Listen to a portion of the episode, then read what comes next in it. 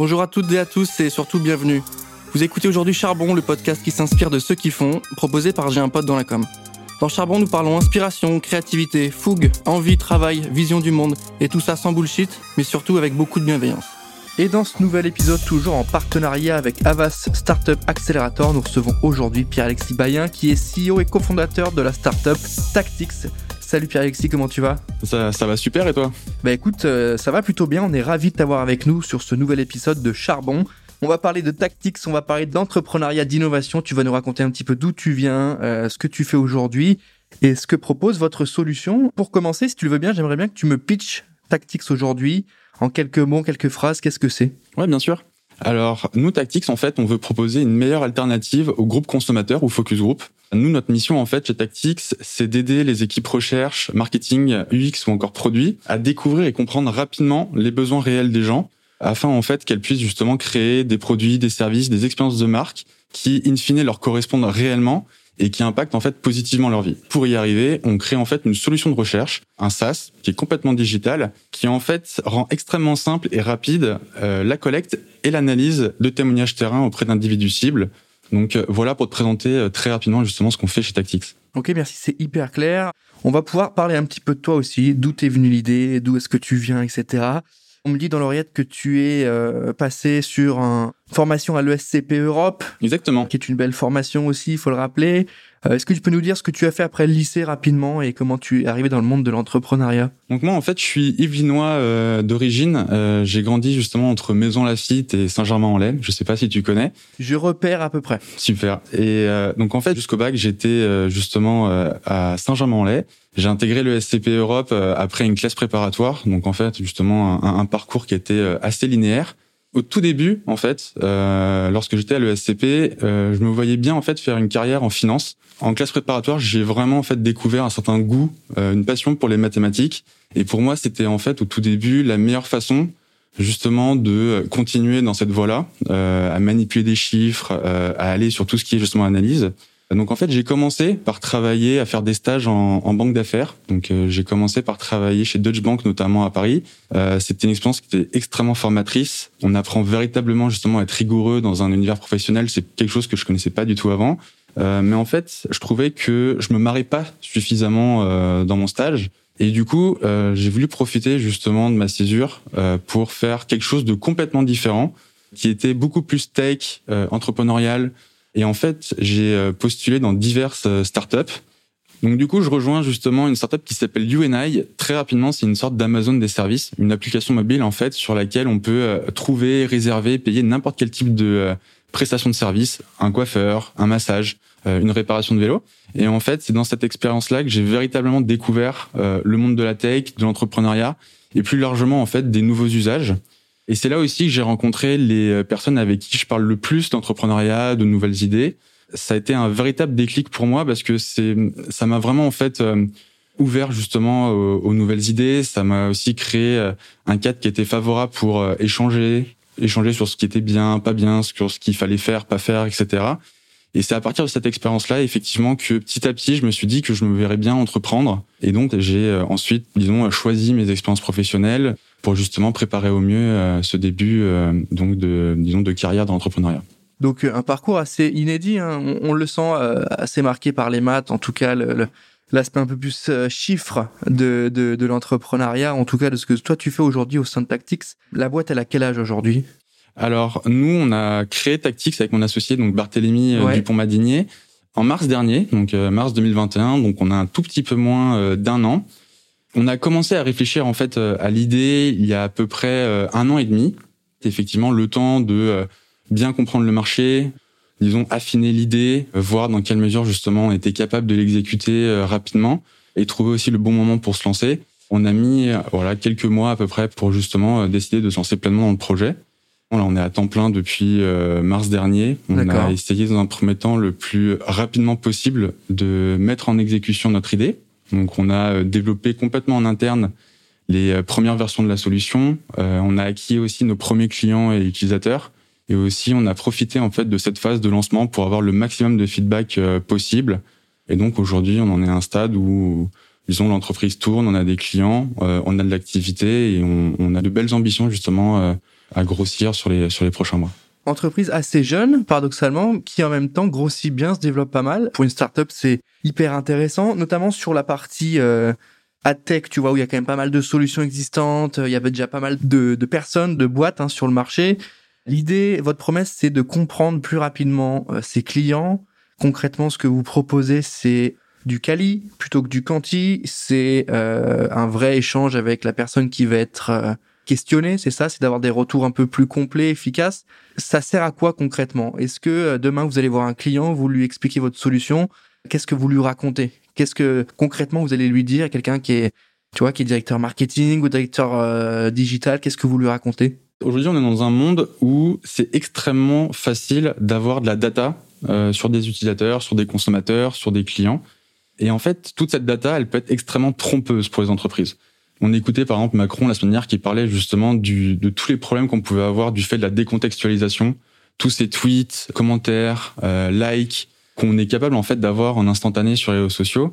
Et eh bien en fait, ça peut être extrêmement, euh, disons, trompeur et surtout, ça donne pas spécialement d'informations sur euh, qui sont les gens derrière, dans quel contexte ils ont euh, ils ont dit ça ou exprimé ce besoin. Et nous justement, on souhaite proposer une, une solution qui permet de comprendre réellement euh, ce que ressentent les gens et dans un contexte qui soit le plus réel et authentique possible. Prenons un exemple. Si vous vendez, euh, disons, des, par exemple, des steaks hachés euh, végétaux, vous voyez que en fait tout le monde sur les réseaux sociaux disent que ce que vous faites c'est génial, il y a rien à faire de plus. Pour autant, vous voyez que les ventes, bah, en fait, décollent pas spécialement et que personne, in fine, recommande spécialement vos produits. C'est un vrai sujet pour votre entreprise et vous savez pas en fait pourquoi vous observez ces phénomènes-là. Nous justement, on va essayer, on va en fait vous permettre euh, en tant que directeur marketing de véritablement découvrir ce que pensent les gens à chaque étape euh, justement euh, de l'expérience, à chaque fois qu'ils consomment votre produit, pour savoir en fait ce qui est positif, ce qui est négatif, mais surtout qu'ils le partagent sur le moment. Et donc en fait, tous ces témoignages vont être remontés en temps réel sur une plateforme et en fait va vous aider à comprendre ce que vivent réellement les gens, ce que font réellement les gens dans leur quotidien, et pour que vous puissiez en fait avec vos équipes trouver les meilleures solutions à leurs problèmes. En gros, vous les sortez un peu du contexte euh, des réseaux sociaux, vous les sortez un peu du contexte facile d'internet au global pour qu'ils se mettent dans de bonnes situations pour répondre. On sera forcément influencé, c'est vrai, mais peut-être qu'on sort un peu du cadre et on peut peut-être plus facilement se livrer aussi avec votre solution. Je suis en train de regarder instructions, questions ouvertes, choix multiples, vidéos vidéo, c'est pas mal. Pour poser les questions, ça marche comment? Exactement. Lorsque vous êtes en fait un participant à un projet de recherche sur Tactics, donc ça peut être euh, disons une personne comme Pascal, 55 ans, qui euh, travaille dans une DSI, ça peut être aussi Marie qui est en formation en data science sur Paris, ça peut être disons euh, tout type de profil. Lorsque vous participez à un projet de recherche, l'exemple de data science, c'est c'est pas monsieur madame tout le monde quand même c'est disons une personne que vous pouvez adresser. Donc euh, est-ce qu'on peut est-ce qu'on peut adresser quelqu'un qui n'a aucune affinité avec la tech ou la data, mais qui est simplement euh, séduit par ce que vous proposez, par l'appli et qui a envie de répondre à la question? Vous les adressez? Bien sûr. Nous, euh, on cherche des euh, disons des, des, utilisateurs participants qui sont en fait juste des personnes comme euh, toi et moi qui ont en fait des marques qu'elles ont envie d'influencer parce qu'elles utilisent leurs produits au quotidien, parce qu'ils aiment le, le projet de la marque et qui sont prêts en fait à s'engager dans des dans des projets de recherche euh, de façon sérieuse et authentique. Il faut un profil quand même malgré tout qui, comme tu le dis, qui a envie de s'engager. C'est pas du quanti, mmh. euh, donc c'est pas on répond à un sondage et terminé. C'est vraiment quelqu'un qui bah, qui a conscience de ce qu'on va lui demander, qui a envie de faire évoluer euh, la marque pour le bien-être du consommateur final, j'imagine. Donc c'est quand même des profils qui sont assez ancrés dans les besoins consommateurs, les pratiques marketing des marques, je pense qu'ils les comprennent et ça permet d'évoluer et d'avoir un sondage de qualité. Ouais, bien sûr. Nous, on essaie au maximum en fait de rendre justement l'expérience de participation à des projets de recherche la plus euh, simple euh, et transparente possible.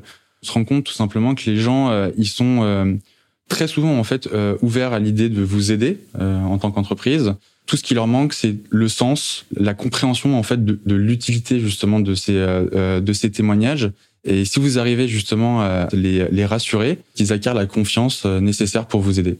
Et aujourd'hui, vous êtes incubé au sein de, de l'accélérateur d'Avas, c'est ça? Exactement. J'aimerais bien que tu me racontes un petit peu le, le bah, la sélection, en tout cas ce moment un peu clé.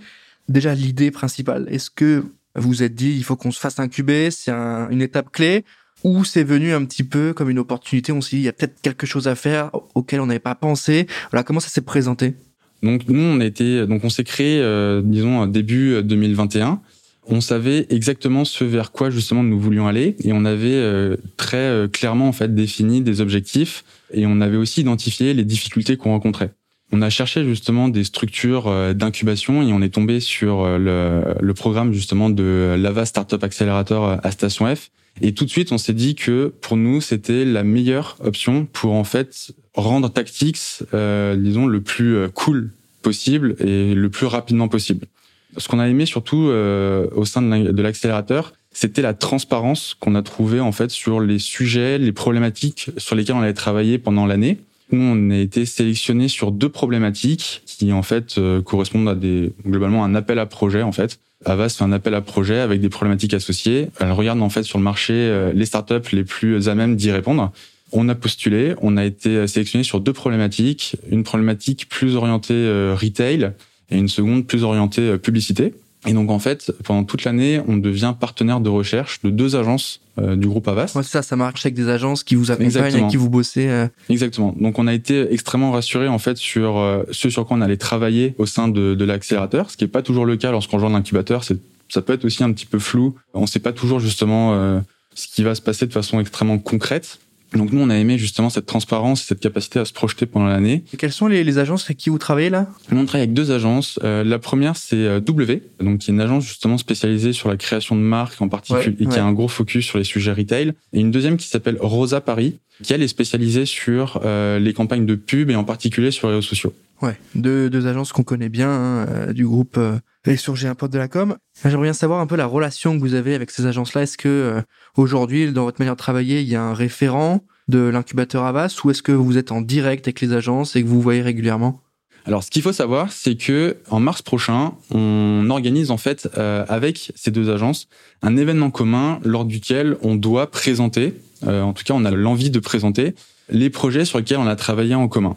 Pour y arriver, on a mis en place en fait une, une organisation, un certain nombre d'échanges au quotidien. De roadmap. On a effectivement mis en place une roadmap, euh, disons en bonne entente. Globalement, on va en fait travailler sur euh, des projets de recherche lors de missions qui effectueront euh, justement ces, ces agences. Et donc en fait, nous, on intervient justement pour les aider à comprendre les usages des consommateurs, les besoins réels des gens, les feedbacks par rapport aux prototypes que les agences peuvent créer. Et l'idée, c'est juste qu'en mars prochain, au-delà simplement des réussites sur les, les, six derniers mois, c'est de aussi créer en fait tout ce qui va nous permettre de devenir le partenaire de référence euh, sur les prochaines années de ces agences. Ouais, l'idée c'est pas uniquement de faire du one shot, c'est de se positionner, de se dire on a été incubé euh, avec Avas pendant un an, on a bossé avec les agences, ça serait bien qu'on continue avec elles, euh, d'être une solution en plus qui les accompagne. C'est une belle finalité en tout cas. Moi j'ai une question sur sur l'évolution de, ton état d'esprit, sur la mise en place de tes compétences au service de, cette boîte-là. Pourquoi travailler dans l'univers de la com, enfin du marketing au global? Pourquoi cet attrait-là? Tu vois, tu nous as parlé de ton attrait pour les chiffres, pour les sciences, etc. Pourquoi les mettre au service euh, de la publicité Tu vois, ça aurait pu être euh, autre chose, ça aurait pu être la fintech, ça aurait pu être, euh, c'est passé en finance aussi, tu vois. Donc, pourquoi ce, ce petit, euh, ce petit changement de direction vers l'univers de la publicité? Entre guillemets, hein, même si c'est pas, n'êtes pas un outil de publicité, mais ça permet de réajuster certaines pubs du coup. Alors en fait, moi, ce que j'aimais particulièrement dans les mathématiques, c'était le principe de démonstration, le pourquoi d'un résultat. Ce pourquoi euh, des choses, c'est quelque chose qui effectivement m'a toujours intéressé dans les mathématiques dans un premier temps et après dans mes expériences professionnelles. Et c'est aussi pourquoi j'ai voulu me lancer dans un métier qui m'intéressait euh, particulièrement, qui s'intéressait justement au pourquoi des choses, le pourquoi de la publicité, le pourquoi d'un nouveau produit, euh, le pourquoi d'une nouvelle plateforme, mais aussi le pourquoi potentiellement d'un nouveau podcast euh, pour vous. Un peu plus de réflexion, je vais pas dire de psychologie forcément, mais de réflexion par rapport à de la finance par exemple où, où c'est hyper dématérialisé que justement le sens, le pourquoi on fait ça peut se poser. Exactement. Moi, j'avais pas spécialement en fait d'affinité avec le secteur de la fintech. C'est tout simplement un secteur qui me faisait pas marrer. Pourquoi pas un jour effectivement entreprendre sur d'autres sujets euh, mais j'ai voulu, en tout cas, pour ma première aventure entrepreneuriale, aller justement sur un sujet qui me faisait vraiment marrer, qui me plaisait réellement, auquel je croyais euh, réellement et aussi avec lequel j'avais une, une, véritable affinité et, et l'impression de pouvoir apporter quelque chose. Et donc, en fait, ça s'est fait extrêmement naturellement et aussi progressivement, étape par, par étape. Et in fine, effectivement, je, j'ai, enfin, j'ai fini par euh, entreprendre sur euh, dans le métier justement de la recherche. C'est hyper intéressant hein, cette, cette vision et je trouve que ça amène un produit qui fait sens et qui est bien pensé au final. Tu vois, c'est c'est pas une solution qui est apportée directement pour uniquement apporter un élément financier, faire plus d'argent. Enfin, tu, tu, tu vois ce que je veux dire? C'est vraiment un de ce que tu me racontes là et de ce qu'on voit avec votre outil il y a vraiment la volonté d'accompagner les marques, d'accompagner les agences sur comment on fait des choses mieux. Et tu l'as dit, hein, un secteur qui te fait marrer, en tout cas qui te, qui te plaît peut-être plus. Ça fait plaisir à entendre, surtout quand on voit un peu les, les gens se poser des questions sur nos métiers, sur le sens de nos métiers, avec toujours un peu trop de tech, moins d'humains, etc. Mais au final, ça fait, euh, ça fait du bien de, d'entendre parler sur ces sujets. Aujourd'hui, avec Tactics, euh, vous avez quel type de clients? C'est du grand groupe? C'est euh, c'est de l'automobile, c'est de la foot, tu as parlé d'un peu de retail, c'est quoi aujourd'hui? Alors disons, il y a eu deux étapes. Il y a eu avant Avas et après Avas. Avant euh, Avas, donc on était vraiment une toute jeune entreprise. Nous, notre objectif, c'était le plus rapidement possible d'avoir des clients, euh, des utilisateurs. Et donc, on a commencé par démarcher de plus petites structures, euh, donc des startups, mais aussi auprès de, disons, personnes qu'on connaissait de notre entourage ou bien de l'entourage de notre entourage pour justement le plus rapidement possible avoir des clients. Après Avas, le projet a pris une toute autre dimension. On a en fait tout de suite été mis en relation avec des structures qui étaient plus importantes, qui avaient euh, plus de maturité, plus de budget aussi, euh, mais aussi de besoins par rapport à ce qu'on proposait. Aujourd'hui, on travaille effectivement pour des grands comptes euh, via justement les, les, nos agences partenaires. Et en parallèle de cela, ça nous a aussi donné la crédibilité suffisante et nécessaire pour aller aussi adresser de plus grosses structure. Aujourd'hui, on a notamment euh, dans notre dans nos clients Leroy Merlin.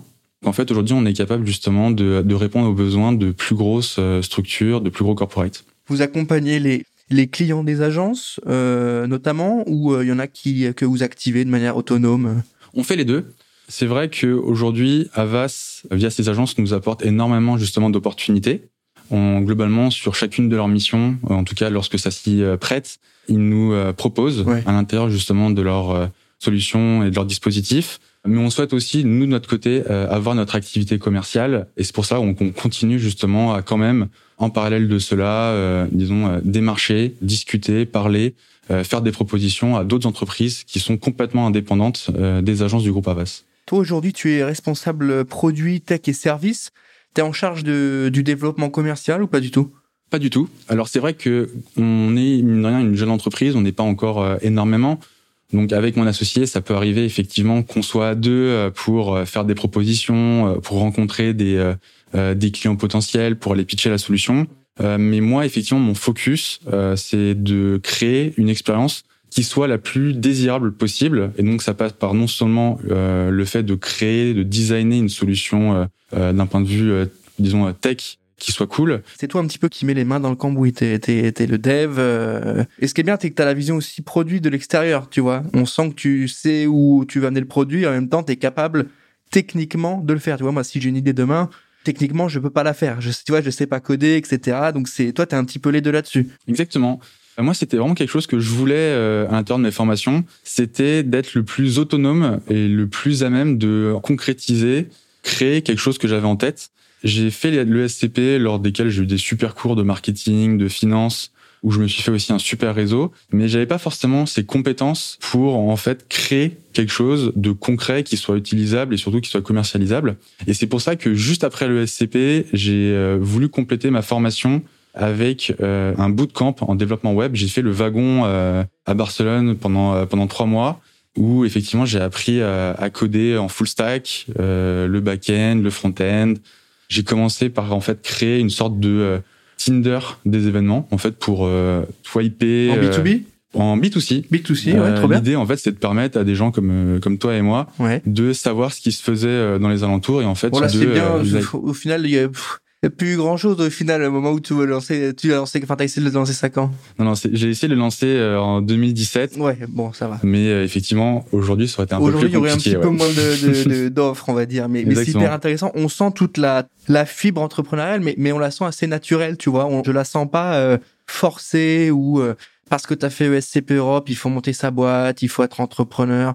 Et peut-être que hmm. dans deux ans ce sera fini on s'en fout. Je sens plutôt l'inverse. Je sens une tu me dis si je me trompe, hein, mais je pense pas. Je sens, tu vois, une certaine détermination. T'as fait le wagon. Wagon, c'est assez, voilà, c'est une formation assez intensive, t'es assez autonome. T'as dit, voilà, j'ai fait du commerce maintenant, il faut que j'ai une patte dev technique pour être autonome. Et ça, cette recherche d'autonomie, elle est synonyme de liberté, tout comme l'entrepreneuriat. Donc, je trouve ça hyper intéressant. Moi, j'ai une question hein, qui va enchaîner avec ce que tu me racontes là.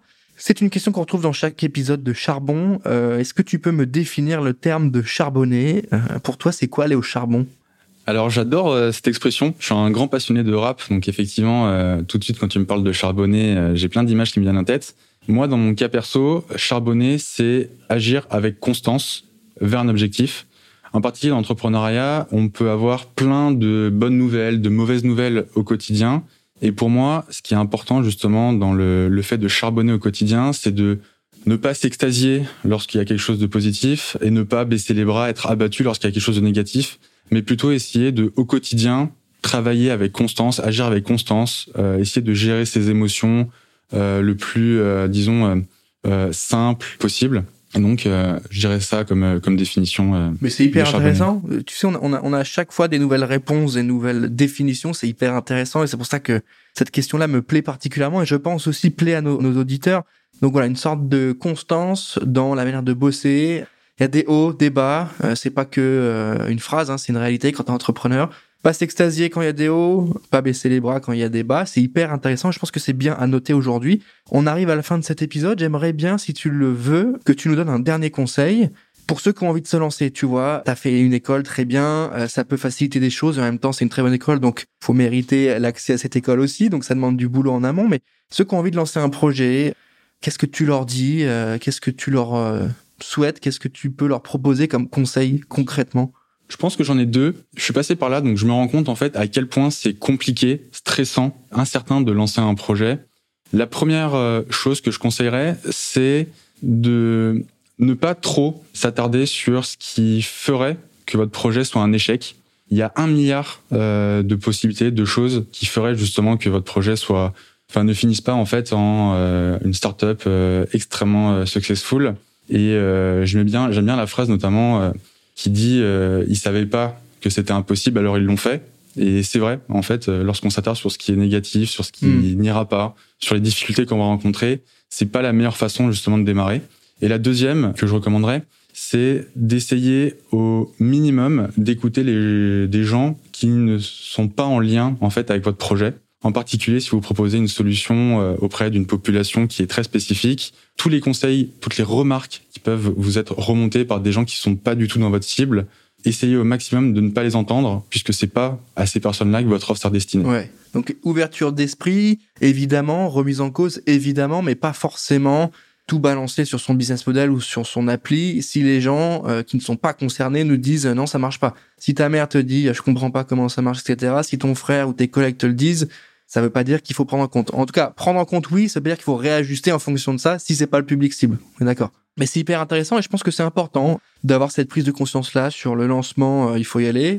Quoi qu'il arrive, il va falloir bosser et en même temps prendre la température auprès d'un public et en même temps, à l'inverse, ne pas non plus tout conditionner sur est-ce qu'on est validé ou pas par quelqu'un qui ne va pas utiliser ton app ou qui est qui n'est pas dans l'audience cible? C'est quand même, euh, c'est quand même important de le rappeler, mais c'est du bon sens et en même temps, c'est bien de le rappeler, de se dire, euh, quelqu'un qui n'a rien à voir avec ton projet, bah, il est pas forcément, euh, je dirais pas légitime, mais il a pas forcément le regard euh, qu'une autre personne du public que tu vas cibler aurait.